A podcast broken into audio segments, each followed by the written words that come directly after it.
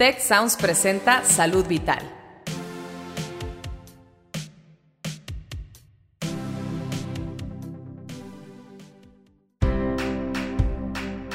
Esto es Salud Vital. Yo soy Fernando Castilleja. Y yo soy Marcela Toscano. Y aquí comienza tu ruta de bienestar.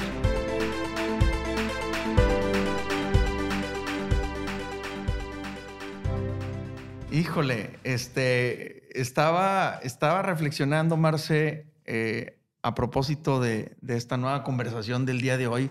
Este va a ser un tema serio. Este. Nosotros vamos a hacer ¿Podremos? de hoy un tema serio aquí Sí. en Salud Vital. A ver.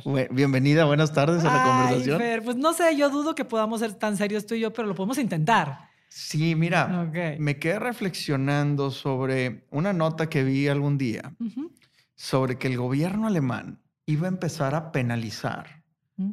a las personas que tuvieran sobrepeso, Ok. con wow. el argumento de que el costo del sobrepeso lo estaban cargando todos los ciudadanos y de esta manera responsabilizaban al individuo por su sobrepeso, por su obesidad. O sea, la pregunta aquí es verdaderamente quién tiene la responsabilidad de el sobrepeso en este caso o de la salud en general. O de la salud en general. Sí, más allá de discutir quién es, si el sobrepeso, la obesidad o lo que sea, la pregunta y, que quiero poner en la mesa para detonar nuestra conversación del día de hoy es quién es responsable de la salud, el individuo, la sociedad o el gobierno. Pues es un, es un tema serio. Hasta ya me puse seria también Por yo. eso, por eso, de eso hablamos. Bienvenidos, vamos a conversar de esto. Bienvenidos. Pues fíjate, oye Fer, mira, inmediatamente cuando pones esto en la mesa, me, inmediatamente se me viene a la cabeza algo que digo, bueno, obviamente es una responsabilidad compartida, pero bueno, ¿qué rebanada del pastel de la responsabilidad le tocaría a cada quien? Porque me dices esto y, y pienso, a ver, pues si bien es cierto que el individuo tiene responsabilidad en sus hábitos, en sus elecciones de alimento o de ejercicio, de manejo del estrés, también es cierto que como sociedad y como regulación de gobierno se han, se han dejado de hacer un montón de cosas que yo le pondría hasta el nombre que fuerte de negligencias que han propiciado los índices de obesidad y enfermedad en el mundo. Por ejemplo, a ver, empezó la industria del alimento a cobrar más importancia y la industria del alimento se dio cuenta inmediatamente que lo que vende es el azúcar, la grasa y la sal.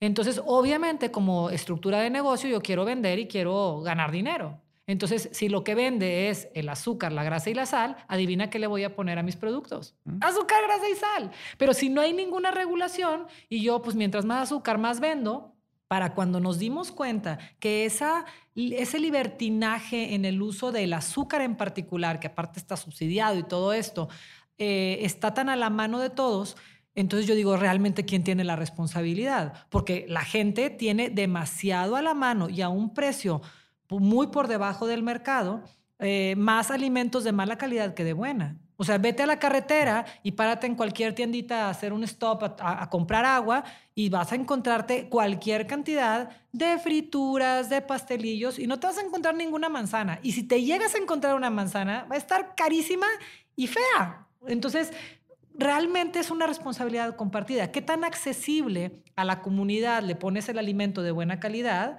¿Qué tan accesible económicamente y en, y en accesibilidad de, de distancia? ¿Y qué tanto se ha estado apoyando a la industria por la generación de movimiento económico que ha tenido un costo en la salud eh, innegable? Aquí, aquí el análisis parte también de, del punto de que la constitución pone eh, como un precepto fundamental del, del ser humano en general y del mexicano en particular el acceso a la salud. El- es un derecho humano y es un derecho constitucional. Entonces, eh, mucha gente le responsabiliza al gobierno de que yo estoy hipertenso o estoy diabético porque el gobierno no me ha puesto las cosas enfrente. Entonces, por un lado tiene la parte de operar un sistema de salud, pero por la otra parte, pues el gobierno son tres fuerzas o tres, tres eh, entes o entidades que, que, que, que lo, que lo llevan a, a cabo y, y hay una parte de ellas donde la regulación, las leyes y las normas que rigen la vida del mexicano, pues no están alineadas. Entonces, ¿cómo, ¿cómo no decirle el gobierno no ha hecho lo propio?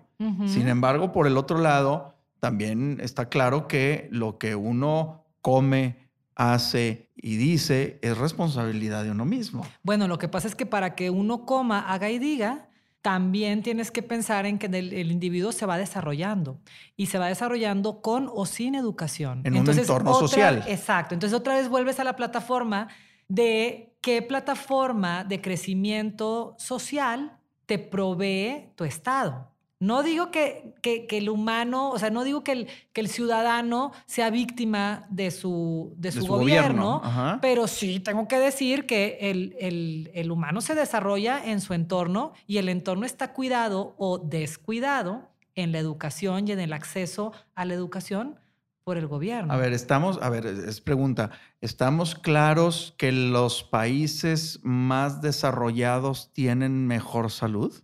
Pues no tengo los datos, pero a mí me daría por pensar que sí. Pues fíjate, está, bien interesante. Resulta que los países más saludables son España, Italia e Islandia. Ok. Y dices tú, oye, pues el modelo así como que siempre hemos eh, considerado es Estados Unidos. Mm. Estados Unidos, brutos, el mejor, el centro es donde salen las series más padres de doctores y, este, y los hospitales más importantes del mundo mundial son Johns Hopkins y Mass General y, Mayo Clinic. Y, resulta que Estados Unidos está en el número 34 de salud global. Bueno, lo que pasa es que ahí entonces hay que, hay que replantear la pregunta, Fer, porque es los países más desarrollados económicamente o los más desarrollados culturalmente. Interesante punto. Ajá, Interesante ya Ves, claro. La nutrición entonces es un fenómeno no, no económico, es una actividad social pues tiene mucho de. Y que ha cambiado mucho. Bueno, los hábitos en cada región pues son bien distintos en función de la sociedad que, que, que, vive y que domina esa región, ¿no? Claro, porque fíjate, esto es bien interesante porque vuelve al punto con el que empezábamos. Por ejemplo, Estados Unidos es un país con muchísimo desarrollo económico que, que, le, que prioriza mucho el tema económico de nuevo, entonces va a apoyar, por supuesto, el desarrollo de industria que venda y que genere dinero. Que no necesariamente vas a generar dinero vendiendo lo más saludable, ¿verdad? Porque si yo a, mi, a mi galleta le pongo nada de azúcar, a lo mejor nadie me la compra, porque pues vas a ver medio fea. Pero si le atasco cualquier cantidad de azúcar y saborizantes y químicos y colores y, y demás, va a vender más. La hago atractiva para un mercado. Entonces... Por ejemplo, fíjate, en los países que tú me dices, en muchos de ellos está la cultura del slow food no del, no del fast food. O sea, la gente está más consciente de comer despacio, de comer porciones pequeñas. En España, oye, te estás paseando en plena temporada vacacional y a las dos se apagó y se cierra. Oye, ¿cómo? Están dejando de vender muchísimos millones porque los turistas quieren comer. Está cerrado, amigo está cerrado y a las cuatro vuelven a abrir. Y tú dices, wow, o sea, ¿dónde están las prioridades de esta cultura? ¿En la calidad de vida o solamente en el desarrollo económico, que no siempre va con la calidad de vida? Sí, no, definitivamente aquí estamos en estos ejemplos viendo que el desarrollo económico no necesariamente significa estar eh, inmerso en una sociedad eh, sana física, emocionalmente, eh, eh, entonces, a ver, entonces, ¿dónde está la solución del problema? Tenemos que eh, presionar a que el gobierno ponga normatividades y más leyes para que luego no se cumplan, o, o, o, necesitamos cambiar nosotros como sociedad. Las dos. Siendo más productivos, pero también más educados. Y no estoy hablando de nivel de escolaridad, sino educación de vida, educación de salud, educación en la casa, qué comer, cómo moverte, qué, cómo activarte. O sea, ¿dónde, hacia qué lado eh, cae la ecuación? Mira, yo creo, pero bueno, esa es mi opinión humilde. Yo creo que hay que tropicalizar la respuesta de esta pregunta, porque, por ejemplo, en un país como nosotros, México, que amo con todo mi corazón, pero bueno, ¿verdad? Uno escoge sus batallas. Tampoco vas a decir que tenemos el, este, el sistema eh, más eficiente y más expedito para hacer cambios de legislación, ¿verdad? Entonces sí, sí creo que nosotros deberíamos como población exigir y empujar regulaciones eh, de los productos que estamos ingiriendo. Pero mientras eso sucede, por eso les digo, uno escoge sus batallas. Mientras eso sucede, lo que ya tenemos que hacer hoy, en vez de decir, bueno, pues cuando el gobierno cambie yo voy a empezar a cuidar mi salud, es mientras eso sucede y hay que seguirlo cultivando, es qué voy a hacer yo hoy como consumidor y como ciudadano para cuidar de mi propia salud. Entonces ahí es donde yo diría, estos programas son súper importantes porque son parte de promover la información y la educación. Yo a mis pacientes les pido que sean un poco más atentos a lo que compran. Porque si bien en el mercado la mayor parte de los productos comerciales, industrializados y, de un precio a lo mejor más, más comercial, pues van a estar atascados de cosas que no te hacen bien. Pero si te educas a leer, por lo menos, fíjense, no tienen que leer toda la etiqueta, que es una etiqueta súper mañosa para que nadie entienda, ¿verdad? O sea, nadie le entiende los porcentajes ni nada nutricional. De eso. Pues está bien difícil entenderle. Nadie me dejará mentir de los que me escuchan. Pero lo que sí puedes leer, que es algo que un aplauso ahí también para la regulación, que pusieron unas pilitas al frente del producto que dice cuánto azúcar tiene. Solo empieza a preocuparte por una cosa, chécale cuánto azúcar. Hoy por hoy, si tuviéramos que escoger algo en el que si le pones atención vas a tener mucha, eh, mucho retorno en salud, es disminuye la cantidad de azúcar que comes, porque comemos azúcar en todo, hasta, hasta en lo que no creerías que tiene azúcar. Lo mismo con la sal. Sí, pero fíjate, creo que es más el azúcar. Por ejemplo, la salsa de tomate, el puré de tomate, trae azúcar. Eh, el pan salado trae azúcar. Todo trae azúcar porque mejora la textura, mejora el, sabor, mejora que la persona siga comprando. Entonces, empieza a ser el inspector del azúcar, para empezar. Una, colega nuestra que trabaja en, el, en el, eh, la jefa del Departamento de Nefrología del Instituto Nacional de la Nutrición Salvador Subirán, alguna vez nos compartió los datos sobre el consumo de sal y nos decía que la gente en México tiene un consumo no reconocido de 15 gramos de sal diarios. Wow. 15 gramos. 15 gramos. La recomendación es menos de 5, ¿verdad? Entonces, imagínate 15. Entonces decíamos, ¿pero dónde está esa sal? Pues la, sal está en los, en los conservadores. Entonces, entonces, creo que si asumimos por un momento que hay una parte importante de responsabilidad en el individuo, lo que consumimos, lo que comemos, pues tenemos que empezar a educarnos sobre dónde buscar. Es que sabes que esa responsabilidad yo, yo creo que no es a que ya sepas. O sea, no, no sientan la responsabilidad a saber, sientan la responsabilidad a buscar, la información. Es correcto. O sea, porque no, no eres responsable de no saber. Si tu ambiente, si tu entorno, si tú creciste en una familia en la que no había esa información o no tienes los recursos para saberlo, no eres responsable de hoy no saber. De lo que eres responsable es de no buscar la información. Porque sí hay. De acuerdo. Y lo mismo, bueno, se va al consumo de, de alcohol, al consumo de, tabaco y de otras sustancias. Al final del día, uno es libre para decidir qué se mete, qué consume, qué dice, ¿verdad? Y, no podemos estar recargándole al gobierno o a terceras partes eh, los resultados que yo tengo. Si bien es cierto, quizá el desarrollo económico no es el óptimo para tener el nivel cultural que quisiéramos tener, al final del día ya estamos conectados a todo el mundo. Que tampoco es decir, otra vez, no irnos a los extremos de decir, bueno, pues no, no es responsabilidad del gobierno, déjame yo me hago cargo de mí mismo como, como un huérfano. Tampoco, porque sí estás pagando tus impuestos y sí vives en una sociedad en la que sí hay que exigir y como sociedad empezar a tener el gobierno que deseas. O sea, no es, bueno, aquí voy a quedarme sentado esperando que las regulaciones se den y el gobierno se empiece a preocupar por mí mientras engordo o mientras enflaco. No, es ponte a trabajar en tu responsabilidad personal mientras como sociedad hacemos un tejido social que empuje a, que tengamos un gobierno que deseamos, porque no se va a dar. Así como, como no se da en automático un buen matrimonio, hay que trabajarlo. Tampoco se da en automático un buen país, hay que trabajarlo. Entonces, si hoy por hoy las estructuras que tenemos no nos están, no nos están ofreciendo eh, una, una plataforma de salud, de comunidad, de salud deseable, presionemos.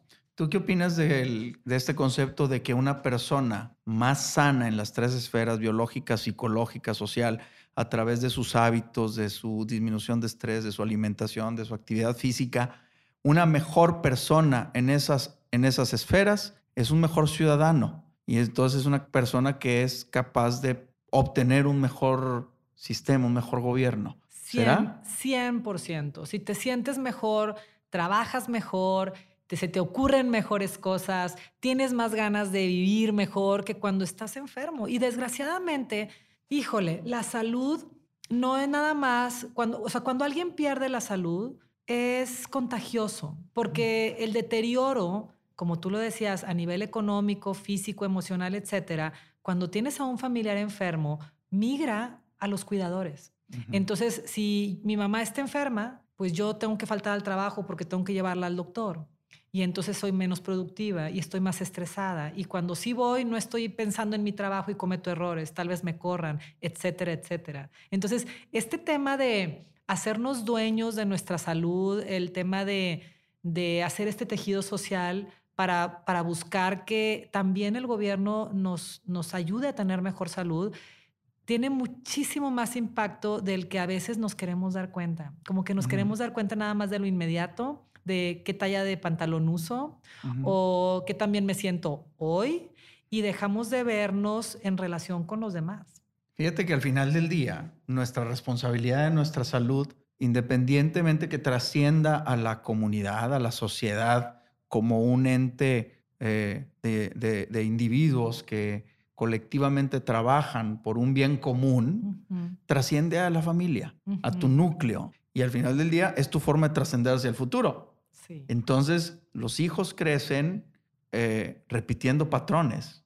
Y está bien demostrado que una familia donde papá y mamá tienen sobrepeso, las posibilidades de sobrepeso en el menor son altísimas. Altísimas. ¿Verdad? y entonces la responsabilidad ya trasciende al individuo y afecta al futuro, porque al final del día tus hijos van a repetir los patrones que tú tienes. Lo que pasa es que y cuando tú ya no estés, ellos van a trascender a sus hijos y la cadena repitiendo patrones. Claro, y hay que darnos cuenta, porque bueno, aquí estamos platicándolo como que, yay, qué bonito.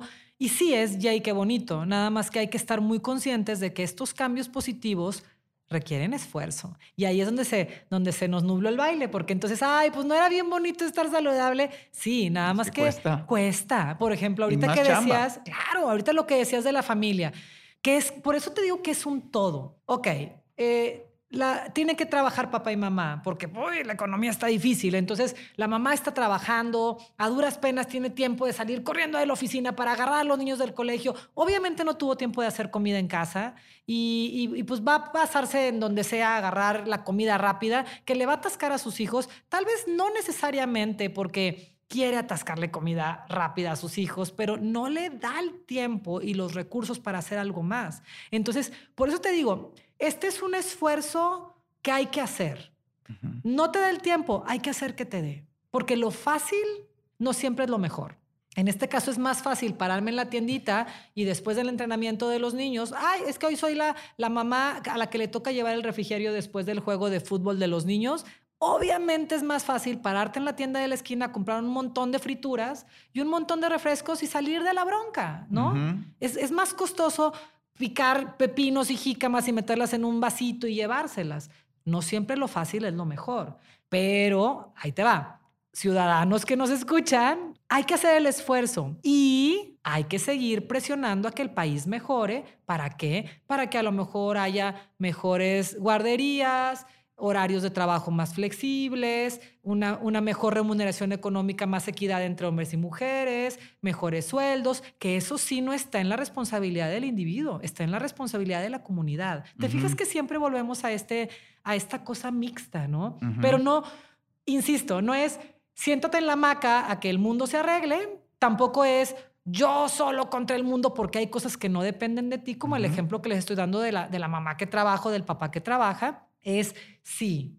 Si no te mueves de tu zona de confort, vas a seguir enfermo y tu familia va a seguir enferma. Yo soy de la idea de que, a ver, la problemática ahí está. Estamos embebidos en una comunidad global que tiene eh, impacto, la, la, actividad económica de un país ya tiene impacto sobre el otro, ya no somos de colonias, ya somos de países. Exacto. Al final del día se está moviendo el mundo y uno tiene dos opciones, o lo atacas sano o lo atacas enfermo. Pero, exacto, qué bonito. Y, aquí la ley también pues es el más fuerte, ¿verdad? O sea, hay más probabilidades de que tú y tu descendencia sigan y sigan colaborando como sociedad eh, si están sanos. ¿verdad? Y, yo creo que ahí cae la responsabilidad de uno como individuo y como padre y como, como miembro de esta comunidad. Yo hago mi chamba para que mi comunidad pueda hacer su chamba. Sí, haz lo que esté en tu cancha. Si la comunidad tiene que cargarme enfermo, híjole, pues ya soy un lastre para la comunidad. Digo que no es, no, digo, te tocó la enfermedad, te tocó la cosa que tú no buscaste, bueno, estoy de acuerdo pero mucha de la enfermedad actual y de las condiciones que hoy eh, impactan en la salud tienen que ver con hábitos y decisiones personales. Entonces, ahí sí, no sé si yo cobraría impuestos a la gente con sobrepeso, pero sí llamaría la atención a toda la gente que nos escucha que sí tenemos una responsabilidad social como individuos, de estar sanos, de estar fuertes, de liderar a nuestras comunidades, a nuestras familias, y, y de esa forma creo que sí podemos llegar a tener un México mejor, ¿no? Me gusta mucho la idea. Como de verdad yo sí me quedo con esto, con esto que dices de si cada quien tomamos inspiración y encontramos esa fuerza interna para buscar mi mejor versión dentro de mi ambiente, dentro de mis recursos, como sociedad vamos a tener una sociedad que también va a ser la mejor versión. Hay que lucharle. Sí, vale la pena. Hay que darle. Ay, Fer, qué padre. Me encanta platicar contigo. Gracias de nuevo y saludos a todos. Nos escuchamos en la siguiente. Nos escuchamos pronto. Muchas gracias al equipo de Tech Salud, el sistema de salud del Tecnológico de Monterrey, y al equipo de Tech Sounds. Productor ejecutivo de Tech Sounds, Miguel Mejía. Asistente de producción, Beatriz Rodríguez. Productores de Salud Vital, Melissa Hinojosa, Nora Morales y Fernando Zamora. Postproducción, Max Pérez. Les invitamos a escuchar el siguiente episodio de Salud Vital y el resto de programas de Tech Sounds en los canales de su preferencia.